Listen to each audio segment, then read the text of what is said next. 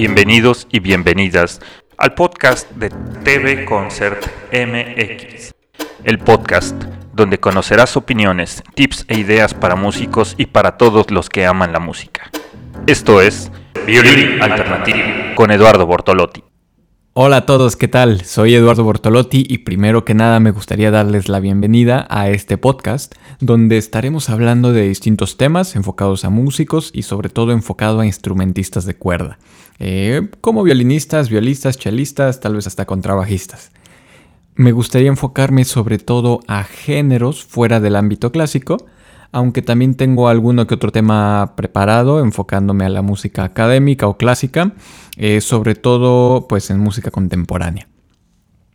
Me gustaría presentarme para que tengan una mejor referencia de por qué he elegido este tema y bueno, en qué estoy yo enfocado también. Eh, como mencionaba, pues me llamo Eduardo Bortolotti, soy músico violinista de origen polano. Eh, inicié precisamente mis estudios eh, en esta ciudad, aunque bueno, yo empecé también con la guitarra y obviamente pues clases de solfeo desde niño, pero bueno, ya después, unos años después, como segundo instrumento, comencé a tocar el violín, hasta que simplemente pues decidí enfocarme a este instrumento y comencé ya estudios de nivel superior en la universidad, en la Benemérita Universidad Autónoma de Puebla, en la UAP.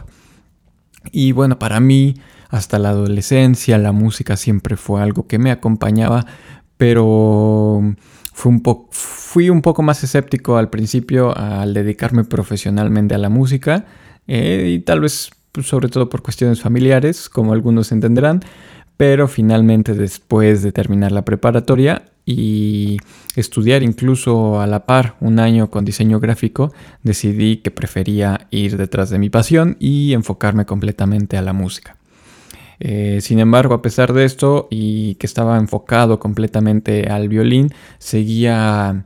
pues de alguna manera sintiéndome que algo, algo faltaba. Si bien me gustaba mucho tocar en cuarteto y orquesta con mis amigos, sentía que hacía falta eh, algo para sentirme completamente a gusto. Eh, tal vez como muchos otros músicos vivimos bajo el legado, supremacía de la música académica del género clásico sobre todo en instrumentos de cuerda, eh, más que nada yo creo, que deben tal vez su fama gracias a esta tradición tan específica. Eh, si bien el violín y el violinista se han desarrollado técnicamente y llegado incluso a su apogeo gracias a este virtuosismo que muchas veces es requerido en la música clásica, no significa que todos tengamos pues, las mismas capacidades o que a cada quien le que cada uno que agarre este instrumento deba de sentir ese mismo deseo y placer al tocar este particular género. Yo creo que la enseñanza y, práctica de música clásica es algo indispensable, no, quiero que me confundan. Mm, aquí están todas las bases técnicas de cómo tocar bien un instrumento, esto es muy importante. Eh, sin embargo, pues no todos aprenden desde temprana edad a escuchar y disfrutar eh, la interpretación de esta música. Eh, otra cosa es que a pesar de que nos guste la música clásica, no quiere decir que a todos nos cause la misma satisfacción. Es como decir, pues no sé, un ejemplo de que nos gusta el helado. Pero pues habrá quienes prefieren de chocolate, hay quienes prefieren de vainilla o fresa. El problema es cuando se nos dice que solo tenemos a elegir el helado de vainilla que ese es el único correcto tal vez por decirlo y que hasta se nos critique por querer elegir otro sabor. Lo importante tal vez sería más bien que todos sepamos percibir o diferenciar entre un buen helado o no, independientemente de su sabor. Em, entonces, bueno, tal vez eso sería como una analogía, pero para lograr yo creo un buen criterio musical y respeto, pues hay que conocer y entender el grado de complejidad que requiere componer eh, eh, pues, y también interpretar un instrumento en dicho género. No se puede generalizar que la música popular es peor si no entendemos el por qué es más eh, o menos complicada que otro género musical. Siendo tal vez un poco extremistas, es como comúnmente decimos que el reggaetón es pésimo y barato. Pero pues a ver cuántos de, todas estas personas, cuántos de estos músicos han intentado producir por lo menos una canción de principio a fin. Digo, independientemente de si nos guste o no, eh, Al final aquí yo creo que el mérito se lo llevan sobre todo los productores musicales, ya que la producción musical eh, pues también igual, eh, requiere, igualmente requiere un entendimiento y criterio musical. Así como un conocimiento incluso de software o distintos programas DAWs para pues generar estos beats o generar la, canción completa, como sería tal vez el Live, Ableton, el Fruit Loops, bueno, hay distintos programas, pero bueno, eso también son herramientas musicales que hoy existen y, y que requiere una, pues un conocimiento, una sabiduría, una preparación y ojo, que pues estoy hablando en este caso de producción y no tanto de, bueno, sí que tan complicado tal vez sea técnicamente cantar o escribir la letra de una de estas canciones reggaetoneras. Em, pero ahora, si entendemos y valoramos lo que requiere de trabajo, en base a eso podemos después dar una opinión si es o no es más fácil que tocar tal vez una canción pop en la guitarra gracias a una tablatura de internet o tocar algún cover de Coldplay, por decir así, en el piano gracias a una aplicación móvil de moda. Porque bueno, ahora ya hay tantas herramientas que a veces pues alguien simplemente con que tenga el deseo de tocar algo a veces ya es muy sencillo. Y bueno, entonces ¿dónde está esa diferencia de complejidad? Entonces aquí es donde yo creo que eh, entra un tema muy importante que, pues, en mi opinión, la base de un buen juicio es obviamente el conocimiento. Eh, no se trata de criticar, sino juzgar adecuadamente cada género que escuchamos. Mm, existe, por ejemplo, un, youtuber español muy conocido, Jaime Altozano, quien ante cada crítica va demostrando en la práctica cómo se hace y cómo se toca. Yo creo que esto es algo eh, muy padre, muy interesante. Por eso resulta tan, tan interesante también para la gente verlo y, ver qué es lo que conlleva componer alguna canción popular. Eh, por más sencilla que parezca, pero el hecho de conocer este proceso es lo valioso ante una crítica, eh, ante una buena crítica. Todo esto me conlleva al tema de la educación musical. Como violinista que tal vez nunca se adaptó al 100% en el ámbito clásico, cuando tuve la oportunidad, digamos, de, irme o de poder estudiar en el extranjero, fue pues con una beca en la carrera de educación musical precisamente, para después hacer mi primera maestría igualmente en educación, pero ya enfocado en música contemporánea y géneros populares. Entonces, eh, yo creo que ya cuando lo, empecé a ver desde un plano eh, pedagógico fue cuando comencé a entender o a pensar que tal vez la culpa muchas veces eh, está basada, pues incluso hasta en nuestra propia cultura, lo cual vuelve todo, lo vuelve todo un círculo vicioso. Y, bueno, quiero explicar a qué me refiero.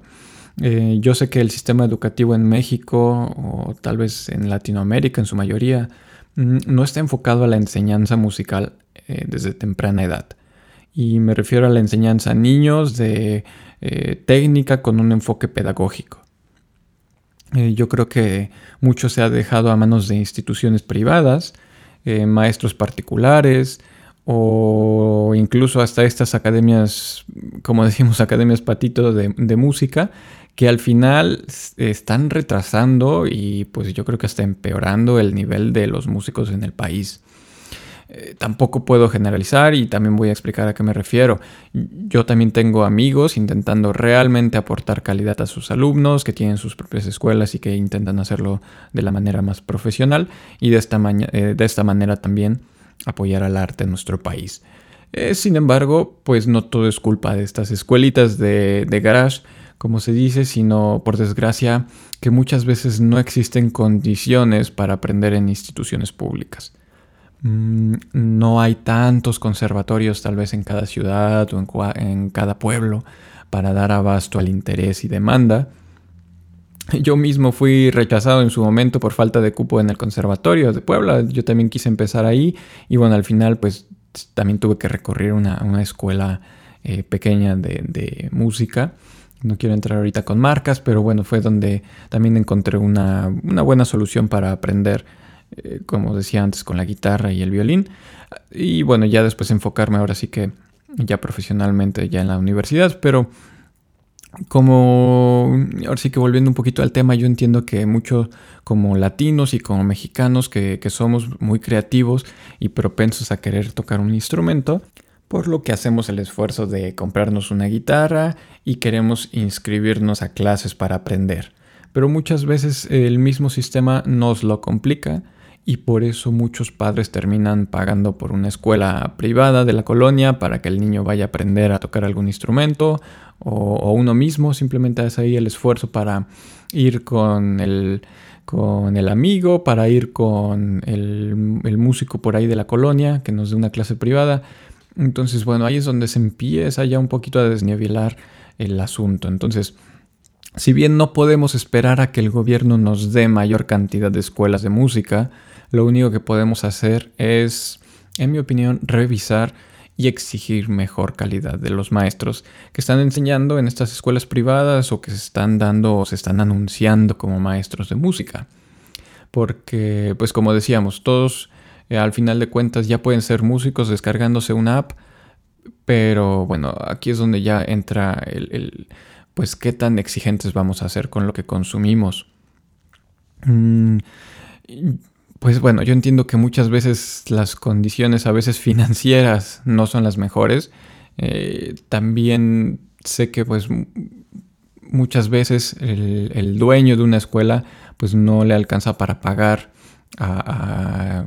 profesionales o a gente con mucha experiencia. Digo, yo, yo mismo trabajé en algunas eh, academias también como estudiante, dando clases de violín para niños y adultos, eh, no sé, de guitarra, incluso piano. Y sé que a veces los dueños pues buscan la forma de que sea pues remunerable para el negocio, por lo que suelen contratar precisamente estudiantes, ya sea por, por horitas, este, para que se vayan adaptando también a los, a los clientes. Pero hay, ah, bueno, hay veces que hay también buenos músicos que simplemente, bueno, como algo extra, eh, pues también llegan a estas otras escuelas. Entonces, no quiere decir que solamente en estas academias se contraten eh, estudiantes, pero pues también habría que buscar qué maestros están dando clases. Em, bueno, sin embargo, como padres o siendo uno mismo el alumno, podríamos exigir que por lo menos la escuela a la que pues elijamos ir o asistir sea pues con una cátedra profesional, con músicos titulados y bueno, que mejor con experiencia. De, de, modo que traten la enseñanza como un medio para mejorar la calidad artística en general y no solamente de generar ingresos y prolongar el curso lo más que se pueda eh, para, que el, para que el alumno se quede con nosotros. Entonces, tampoco de eso se trata. Eh, yo sé que hasta aquí no he hablado mucho de cuerdas, entonces me van a decir, bueno, ¿dónde, está el, tema de cuerdas alternativas y, de música contemporánea? Pero mira, aquí lo, importante eh, es tener un, punto de, partida. Eh, un tema importante para partir y tener una referencia de por qué es tan difícil aceptar los géneros populares como un área profesional de estudio, porque a esto vamos. Em, como decía, pues vivimos en ese tabú de, que si no es la música clásica, entonces no es algo profesional. Por eso, hasta este punto considero que lo más importante de, decidir enfocarse en cualquier género es considerar tener un conocimiento bueno de la música en general. Me refiero tal vez a teoría musical y la práctica de un instrumento.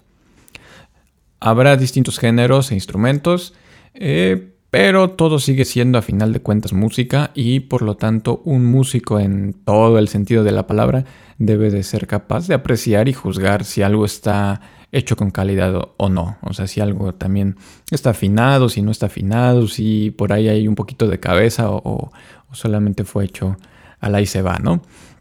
Entonces, por lo tanto, resumiendo un poco lo, abordado hasta ahorita, pues podría decirse que,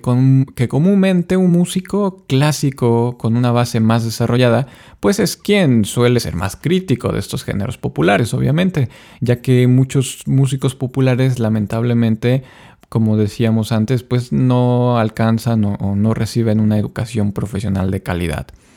eh, lo cual vuelve todo, como decía, un círculo erróneo. Creo firmemente en que las bases técnicas están en un conservatorio y en la música clásica, pero sí creo que muchos maestros deben de ser más flexibles y razonables, de modo que sepan dirigir a sus alumnos eh, si es que desean desarrollarse eh, fuera de lo clásico en otra área, en vez de criticarlo simplemente. Así, por ejemplo, un violinista de mariachi, eh, pues se sentiría más apoyado de su maestro y pues mejoraría la calidad de su aprendizaje y el desarrollo de ambos, ¿no? Porque el maestro también se va a sentir más a gusto sabiendo que pues el alumno está interesado y está viendo algo eh, pues en donde aplicarse esos conocimientos. Em, aquí pues también me mm, quería mencionar que bueno, no sé, el tocar eh, un cover de pop en el violín o eh, bueno, no sé, incluso tocar amenizando una boda, ceremonias, cenas, comidas, etcétera, eh, pues no tiene por qué ser precisamente malo. todos los músicos en el mundo lo hacen. eso también me di cuenta que hasta, en fin, países desarrollados de Europa, en donde sea que vayas, pues bueno, esa esa cultura también de que, bueno, darle una utilidad a la música fuera de, una sala de concierto, pues, eh, bueno, en todas partes sucede. Pero aquí lo importante es que no tiene por qué ser malo siempre y cuando sea de calidad y sepamos ser críticos ante quienes lo hacen o lo realizan no porque alguien no esté haciéndolo de la mejor manera, tal vez, eh, o muy afinado, no significa que no estés dando todo de su parte para mejorar, o sea, sobre todo si son estudiantes,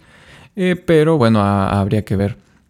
Tal vez si, si es un músico que realmente está, es un músico estudiado o simplemente tal vez que eligió ese atajo para pues ya desarrollarse o trabajar en la música. Em, así hasta aquí pues la primera parte de este podcast me he enfocado sobre todo al sistema educativo y a lo que considero nos ayuda a tener un buen criterio musical. Mm, mi opinión es la de buscar el mejor maestro de la zona o la región, la colonia, donde sé que te encuentres, y buscar la opción de estudiar, eh, de ser posible, en una institución, en un conservatorio, con buenos profesores, si es posible, y nunca dejar a un lado ese deseo o pasión si es que inicialmente entras a la música por el sueño de tocar en un grupo de rock, de jazz, de pop, porque si quería ser cantante. Entonces, bueno, eh, siempre y cuando pues uno se esfuerce en conocer esas bases fundamentales de la música porque eh, no hay por qué irse también por el camino rápido. Yo sé que a muchos, como decíamos, pues ya eh, empezamos, muchos están empezando ya también muy tarde y a veces pues lo que más quieren es un resultado rápido, sobre todo si ya empiezas eh, a los 15, 20 años y, pues ya empieza también la presión social de a qué te dedicas o de que ya hay que ganarse también su dinero propio y pues muchas veces eso también como decíamos pues influye a que el músico pues ya no, no invierta tanto tiempo en la educación en lugar de invertir eh, tal vez como normalmente se recomienda desde temprana edad, que tal vez desde los 5 o 7 o incluso, no sé, ya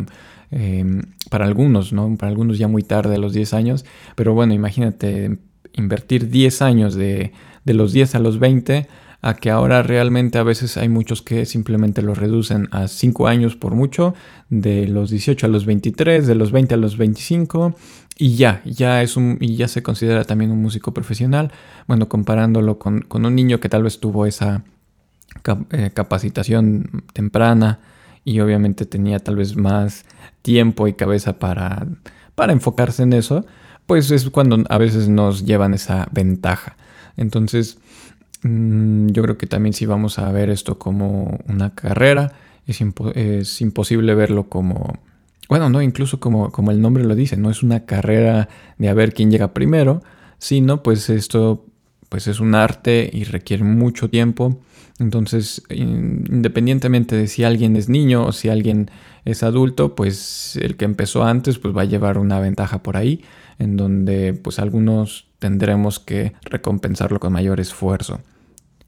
Entonces, no porque queramos enfocarnos en un género popular, quiere decir que, podemos también abandonar antes eh, nuestra, nuestra educación profesional. Yo creo que eso es muy importante, que no porque físicamente o técnicamente más bien requiera menos eh, habilidades, quiere decir que ya vamos a abandonarlos, porque la música en general es muy amplia, entonces entre más sepamos, pues mayor calidad vamos a aportar a cualquier género en donde nos queramos enfocar. Los invito a compartir este material a sus conocidos y amigos, de modo que podamos seguir generando contenido. Igualmente los invito a mis redes sociales. Si les eh, viene alguna idea a la mente también de que les gustaría que, que habláramos en estos podcasts, pues también me pueden contactar a través de Eduardo Bortolotti Music, Facebook o Instagram en YouTube. Y seguimos entonces en contacto en el siguiente capítulo porque bueno, en el siguiente episodio quiero abordar ejemplos más concretos ya sobre cuerdas alternativas, hablar un poco más de los recursos que tenemos como, eh, como instrumentistas de cuerda, qué cosas están usando y haciendo en el mundo de la música contemporánea y popular para bueno, aprovechar todo eso que, que también van a ser recursos si queremos tocar pues rock o queremos tocar pop o queremos tocar jazz. Entonces, bueno, todo es un poquito ya fuera del, ámbito clásico o incluso, como decía, en la música contemporánea clásica. Entonces, eh, ya hay muchas nuevas herramientas y bueno, todo eso es lo que queremos abordar en estas transmisiones. Así que manténganse en contacto, les envío un saludo y seguimos en contacto en la siguiente transmisión.